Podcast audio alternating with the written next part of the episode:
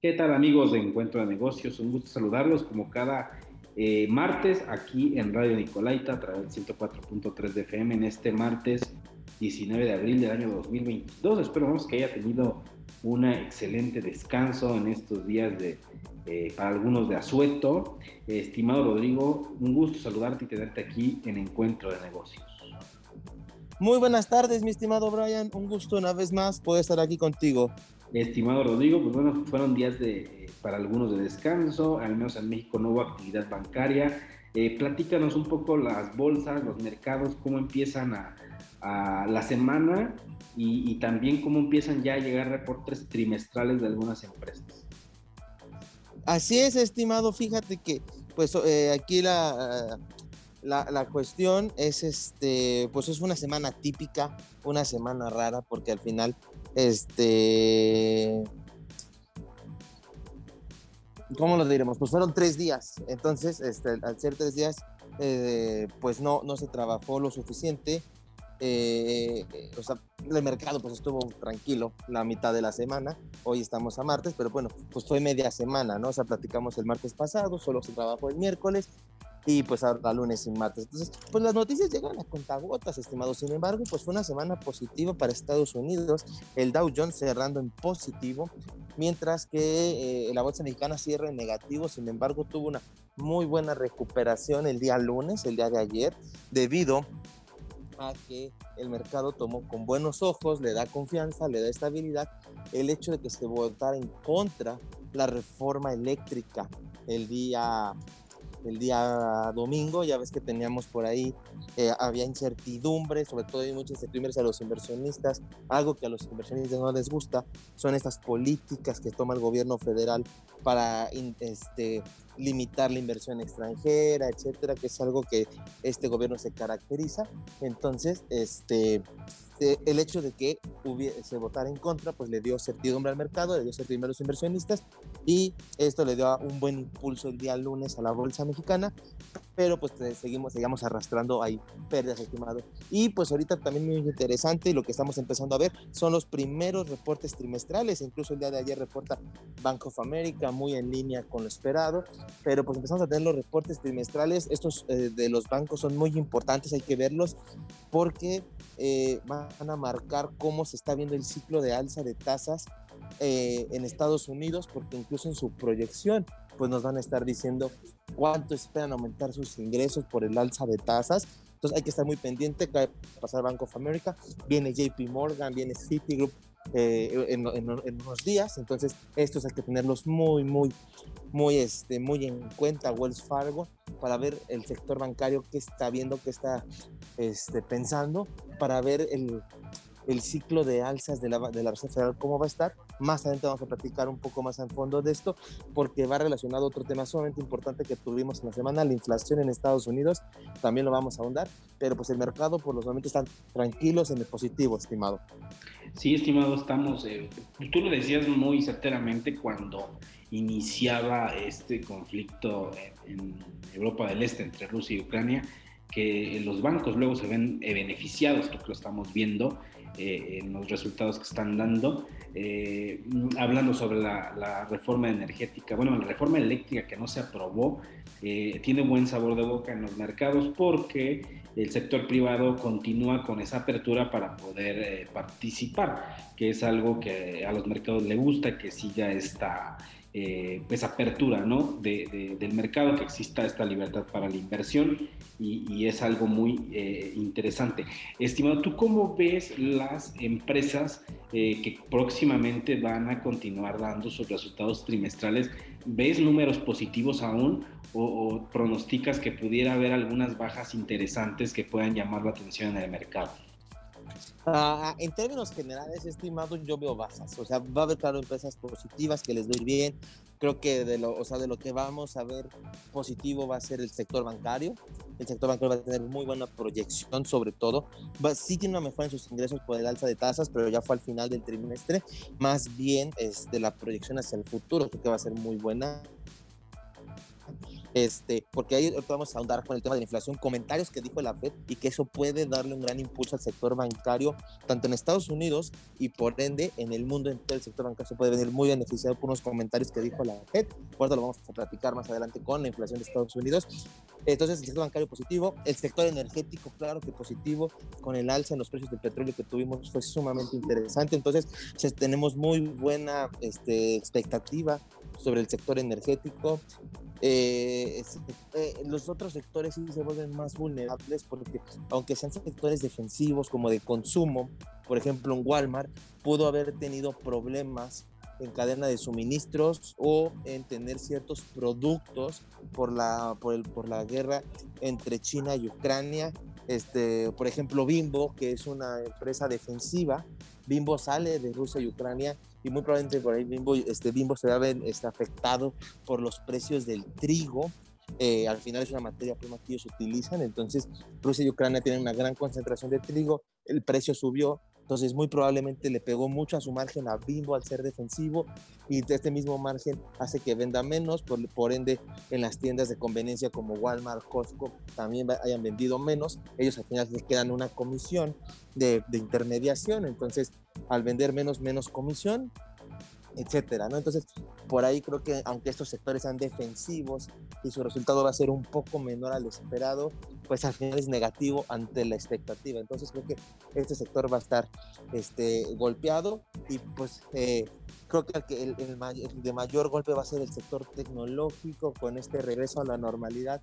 Ya estuvo muy castigado el sector este, tecnológico creo que va a mantener en esa línea, o sea, creo que estos resultados pesimistas que se tenían proyectados son los que les van a hacer, son lo que va a salir, entonces no tengo muchas expectativas del energético, perdón, del tecnológico, eh, eh, los defensivos creo que van a ser eso, defensivos pero ligeramente a la baja, y tengo buenas expectativas en el financiero y energético, estimado. Eso es mi, mi pronóstico, eh, lo que tengo en el radar para, este, para esta jornada, bueno, para esta temporada de reportes trimestrales. Sí, estimado, y, creo que va muy ligado, volvemos a la misma, a la parte de el conflicto en Europa del Este, el, el tema de los alimentos, o bueno, el tema de del trigo principalmente, que Rusia es un gran exportador de trigo, hay sanciones eh, para la exportación de productos rusos. Entonces, esto viene a, contravenir lo que hemos venido diciendo en, episodios anteriores, en emisiones anteriores, de que es un efecto boomerang, en el que países de, Europa no quieran comprarle el trigo a, los rusos, eh, pues obviamente encarece el precio y obviamente hay una obviamente un efecto dominó en el encarecimiento de algunos productos. Eh, tú bien lo dices como eh, los alimentos procesados que van relacionados al trigo, empresas relacionadas a esto como es Bimbo, que producen pan y que Bimbo es uno de los grandes productores, es una de las grandes panificadoras del mundo porque tiene muchas filiales en casi todos los continentes del planeta, estimado. Entonces es una empresa que va a llamar mucho la atención y que sí se va a ver golpeada eh, por este efecto que pueda tener en cuanto a, la cadena de suministros, en este caso en la cuestión de una materia prima tan importante como es el trigo. Y hablando sobre aumento de los precios estimados la semana pasada, eh, se daba el anuncio, precisamente no alcanzamos a, a, mencionarlo en el programa porque fue casi prácticamente después de grabarlo, pero se daba el anuncio de eh, la inflación en los Estados Unidos, la más alta en 40 años. Y empieza ya a resonar muchísimo en, los círculos políticos de Estados Unidos sobre el manejo que se está dando eh, de la situación a nivel internacional que está golpeando a Estados Unidos, más allá de lo que pasó con los efectos de eh, la subida de los precios del petróleo. estamos viendo ya efectos inflacionarios en Estados Unidos pues que ni siquiera los pronósticos que se daban eran tan altos, estimado. Así es, estimado. Realmente el efecto inflacionario en Estados Unidos está siendo tremendo. Desde lo hemos platicado que actualmente, eh, bueno, para que sepan, la inflación anualizada de Estados Unidos es 8.50% estimado.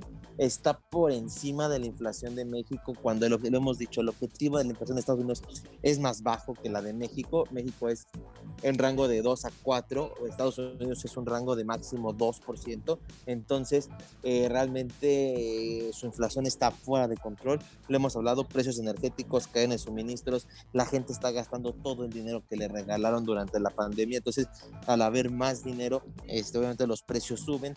Eh, la gente tiene eh, ingresos extras, todo lo que invirtió en, las bolsas, criptomonedas, lo está haciendo líquido, está saliendo a gastar, está saliendo a consumir y pues la, la, la, producción no se ha normalizado, en China incluso lo tenemos actualmente, China eh, sigue confinado, sigue con cierres por, por, por, por la pandemia, este, no, no, no ha logrado controlar los brotes.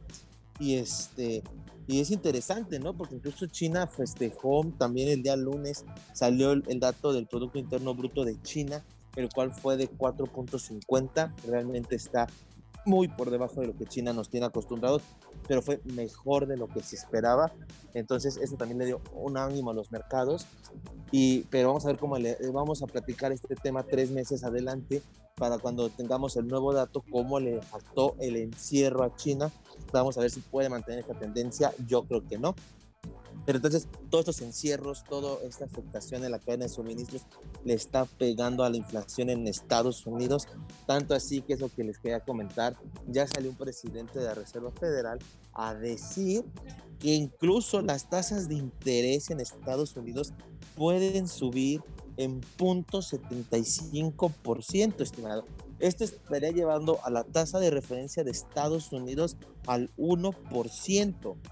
Va a decir, ay, 1%, en México estamos en 6.5. Sí, pero una tasa, pero una, una subida tan abrupta en las tasas en Estados Unidos puede ser tremendo por los trillones de dólares que tienen que pagar de intereses a los cuales está referenciado con esta tasa entonces es un golpe tremendo si esto pasa. O sea, simplemente fue un comentario. Espero que queden eso en un comentario y al final las subidas sean mucho más ligeras, pero una subida así es abrupto porque va a obligar a muchos países del mundo a subir su tasa, incluyendo México.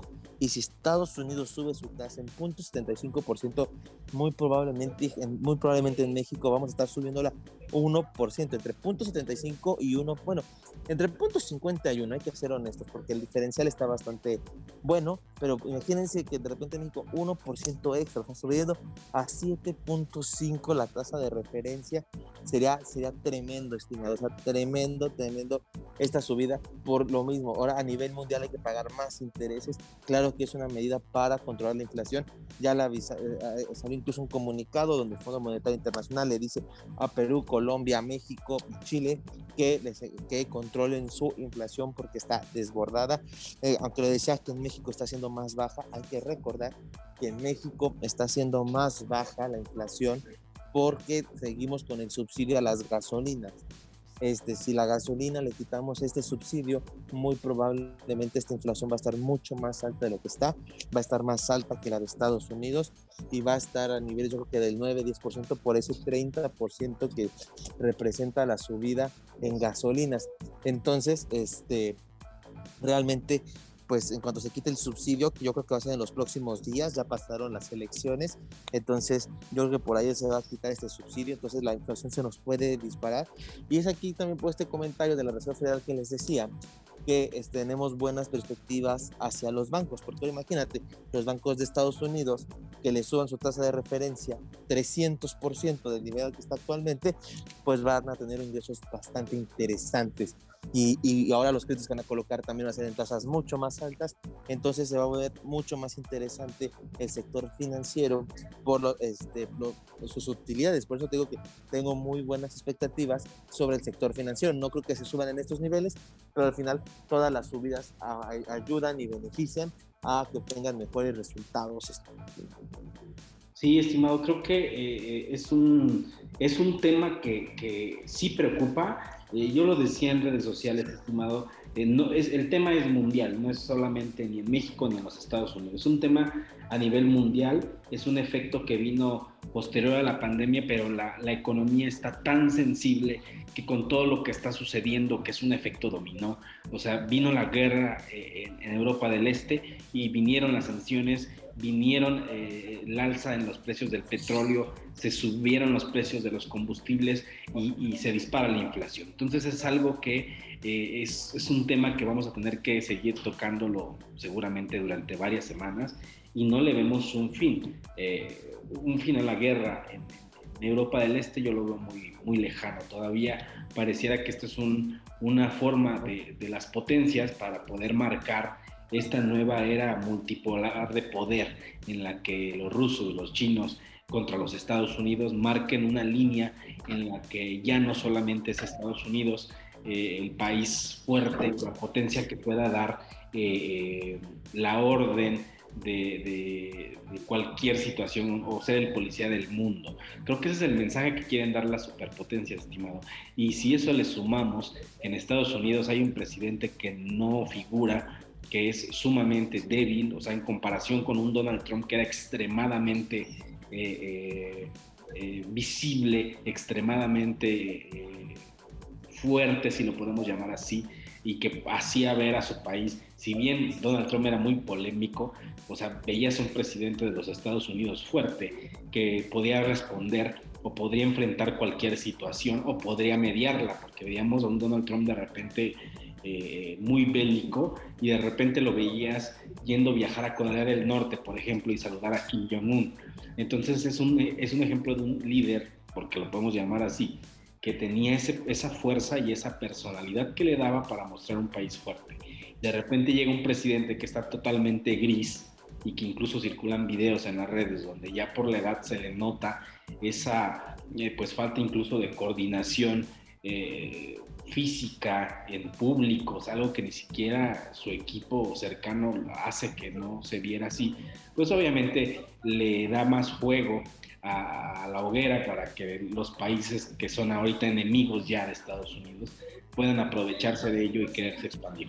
Y bueno, esta parte geopolítica pues viene a impactar en lo económico, estimado, y vamos a seguir viendo una guerra que al parecer, como lo dijimos en algún momento, es extensa a propósito, para poder tener ese control y poder, eh, de cierta forma, torcerle el brazo a los países que se oponen a Rusia o a China y demostrarles que pueden resistir tanto sanciones como una guerra prolongada y, que esos efectos de la globalización eh, pues puedan incluso afectarles, como es el caso de la inflación, estimado. Así es, estimado, este, es algo este, bastante claro. Eh, el conflicto Rusia y Ucrania sí ha disminuido el temor de que se expanda a un conflicto mundial. Sin embargo, como lo dices, no se ve que vaya a, terminar de manera rápida, de manera pronta. Creo que sí se va a estar extendiendo todavía el conflicto eh, hasta que uno de los dos no ceda, poco a poco empieza a ser de uno, no del otro, pero creo que todavía cuelga este, bastante rato para terminar esto. Y como es, es una cuestión geopolítica y mientras no, lo, hemos dicho, no habíamos tenido que resolver lo de la pandemia que trajo inflación y a esto le estamos aumentando este, la, la inflación que nos está trayendo el conflicto armado entre Rusia y Ucrania. Entonces, por lo que representan, lo que sus economías representan a nivel mundial, lo cual es bastante, bastante importante, sobre todo en temas de agricultura, materias primas, que obviamente hay países que se benefician, como Brasil, y entonces, pues al final e, este problema geopolítico incluso ya, ya escaló al Fondo Monetario Internacional, el cual también sacó sus proyecciones, perspectivas de crecimiento para este año y, las está cortando, o sea, todos, todas las perspectivas de crecimiento están cortando, también por eso esto es un golpe bastante duro, lo decíamos, China sale este, positivo contra lo esperado, sin embargo, este, yo creo que el siguiente trimestre va a estar bastante golpeado por los encierros que están haciendo a causa de la pandemia nuevamente. Entonces creo que por ahí le va a golpear al crecimiento de China. Esto mismo va a, va a golpear, este, este, eh, hace que esta perspectiva del Fondo Monetario Internacional vaya a la baja, sumado a la guerra con Ucrania, el problema de, de la cadena de suministros que seguimos teniendo. Entonces creo que, como lo dices, el problema de la inflación está aquí para quedarse, no va a terminar y creo que esto va, va a seguir, vamos a seguir hablando bastante de este tema en los próximos días, semanas, estimado. Así es, estimado, es un tema eh, que va a seguir resonando. lo que decían las redes, que, creo que me desvió un poco, pero lo, lo decían las redes. En algún momento en algún, en algún país, cuando esta inflación se sigue eh, subiendo eh, como lo hemos visto, no dudo que esto pueda eh, recaer en las calles, estimado. Lo, lo, veíamos antes de la pandemia, ya había un descontento social en muchas partes del mundo, había protestas en Chile que llevó a, desencadenar cambios en la constitución y luego el, triunfo de la izquierda con Gabriel Boric en, Chile pero hubo protestas. En, Francia estaban los chalecos amarillos también con protestas. Ahora con este tema de la inflación, eh, yo no dudo que pueda escalar a las calles tarde o temprano, estimado, porque no va a haber eh, sectores que resistan eh, los elevados precios que se vayan después a, ver en las tiendas. ¿no? O sea, los gobiernos van a tener que intervenir en la economía en algún momento, probablemente sí. No lo sabremos hasta que no comienzo, no veamos eh, que esto se pueda salir de control. Pero bueno, creo que puede llevarse a las calles, ojalá que no, porque eso, eso agravaría un problema eh, mayor a lo que ya, ya, hemos vivido con la pandemia, estimado. Pero bueno, pasando a otros temas, estimado, hay un tema que me llama la atención. Elon Musk la semana pasada propuso comprar, o más bien se hizo ya socio mayoritario de Twitter, pero hizo una oferta para la compra de la compañía, pero parece que esto no le gustó al mercado, estimado. No, estimado, bueno, eh, fue, este, estuvo curioso, hace la, oferta de compra 58% arriba del precio de cierre del día anterior. Entonces, si tú te habías vuelto socio de Twitter un día antes de que Elon Musk sacara su oferta, tendrías un rendimiento del casi del 60% cuando Elon Musk comprara Twitter en caso de que así fuera. Entonces, un precio objetivo bastante alto obviamente al mercado Twitter. Esto le encantó, hizo que explotara, que su precio subiera dramáticamente, pero a los actuales accionistas, recordemos que Elon Musk es el accionista mayoritario, pero solo posee alrededor del 10% de las acciones, es decir, no tiene el control de la compañía. Y Elon Musk hizo esta oferta para hacer privado a Twitter, porque él quiere implementar una gran cantidad de cambios que siendo pública piensa que no lo van a permitir hacerlo. Entonces él quiere comprar el 100% de Twitter para sacarla de la bolsa, retirarlo y con esto este hacer los cambios que él espera. Obviamente al mercado le gusta que le compren las acciones a un precio mucho más elevado, pero no le gusta que retiren las acciones del mercado, porque si tú no las vendes, te, te van a quedar ahí obsoletas, no vas a tener forma de, comercializarlas en un futuro. Entonces, pues su valor prácticamente se convierte en cero en el sentido de que ya no tiene valor de transacción. Claro que pues vas a tener una parte profesional de la, de, la empresa, pero no valor de transacción al no estar en la bolsa. Entonces, realmente ahí es donde eh, al mercado no le gusta, a los accionistas este, igual con una gran posición en Twitter no les gustó y todo iban, iban a rechazar la oferta, sin embargo iban a empezar pláticas, pero todo parece ser que van a rechazar la oferta. Elon Musk dijo que era su última y mejor oferta, que no le iba a cambiar. Veamos qué pasa, pero muy para todo parece indicar que no va a ser así y pues Elon Musk terminará vendiendo la parte que compró en el pasado, estimado. Sí, estimado, me parece interesante.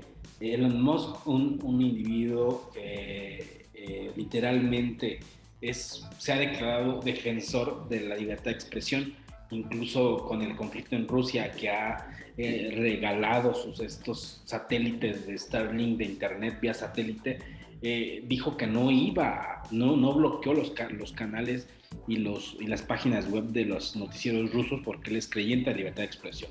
Entonces algo similar quiere hacer con Twitter, pero pareciera que, pues me llama la atención, estimado, en el sentido de que cuando eh, Facebook compró Instagram, compró WhatsApp, no hubo tanto escándalo, pero pareciera que Twitter, que es una red social, que si bien no está tampoco en un nivel super top, porque la gente también está abandonando poco a poco la red, por múltiples situaciones, por la censura, porque está lleno de bots, porque es una guerra de, comentarios y de egos, etcétera. Parecía que Elon Musk le quiere dar como que una nueva eh, como una, un refrescarlo un poco y permitir que la libertad de expresión se dé en su totalidad, porque luego hay comentarios donde la gente eh, o hay personajes que han sido bloqueados. El caso de Donald Trump es un ejemplo claro.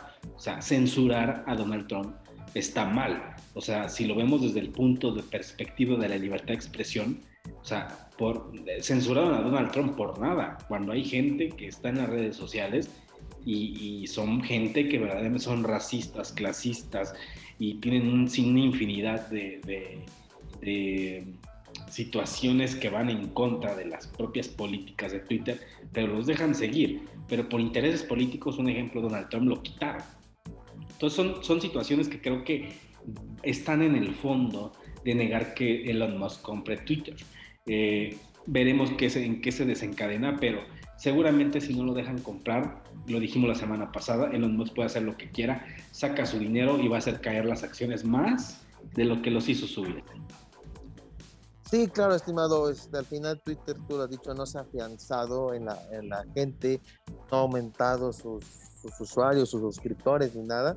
Entonces Twitter, si no vienen cambios o, noticias así impactantes como la de los Musk, va a bajar y lo hemos dicho aquí, yo creo que Twitter va a tender a desaparecer o simplemente va a quedar muy flat con, los usuarios que tiene, pero no ha logrado hacer crecer su masa de usuarios, que es lo lo importante con las redes sociales, como Snapchat, que ya prácticamente pues está este, murió. Entonces creo que algo así le puede pasar a Twitter si no, si no innova, pero pues si no entra en los Musk, no le veo cómo pueda innovar de mayor medida. Así es, estimado. Pues bueno, el tiempo red es corto, estimado. Te agradezco que hayas estado con nosotros. Llegamos a la parte final del programa. Un último comentario y dónde te pueden encontrar en redes sociales, estimado. Pues, muchas gracias, estimado. Hay que estar muy atentos a los reportes trimestrales esta semana, eh, las próximas semanas, porque es una, es, una, es una temporada un poquito larga, pero va a estar bastante interesante. Aquí se los vamos a estar comentando. Y en redes sociales, pues como tanto Facebook como Instagram, Rodrigo Ortiz Consultor, así me pueden encontrar. Así, estimado. Muchas gracias. Te agradezco que hayas estado con nosotros y nos escuchamos el próximo martes. Hasta la próxima, estimado. Y de esta forma llegamos a la parte final del programa. Yo soy Brian Ramírez. Eh, les recuerdo, nos pueden escuchar en las diferentes plataformas vía streaming, en el podcast de Encuentro de Negocios. Nos escuchamos el próximo martes aquí a través del 104.3 de FM, Radio Nicolaita. Y recuerden, somos el único programa especializado en temas de negocios de la ciudad. Hasta la próxima.